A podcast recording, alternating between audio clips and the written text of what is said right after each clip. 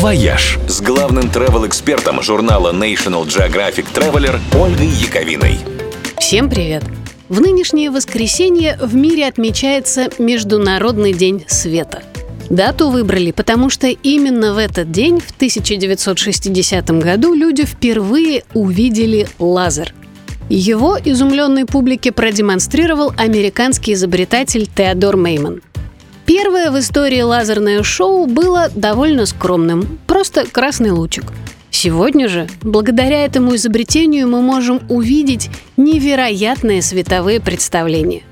В Гонконге, например, каждый вечер в небе над даунтауном разыгрывается симфония огней – крупнейшее в мире мультимедийное городское шоу, притом совершенно бесплатное – Ровно в 8 вечера самые высокие здания над гаванью Виктории начинают заливаться огнями и распускать во все стороны лазерные лучи, создавая в небе удивительные картины, которые переливаются и меняются в такт музыки, которая транслируется на набережной.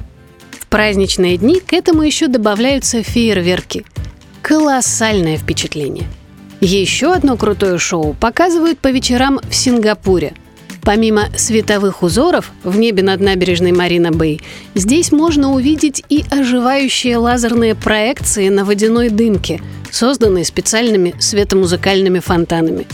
Но, пожалуй, самые невероятные лазерные чудеса можно увидеть в Тихоокеанском научном центре Сиэтла. Здесь есть специальный лазерный купол – где каждый день разыгрывают потрясающие световые феерии под разную клевую музыку. Шоу вызывает эффект полного погружения в параллельный мир без всяких там запрещенных веществ. Ну а у нас в России самые интересные световые спецэффекты можно увидеть во время фестиваля «Круг света». Его проводят в Москве в сентябре. Ну и еще зимой на Кольском полуострове. Северное сияние затмит любую симфонию огней. «Вояж» – радио 7 на семи холмах –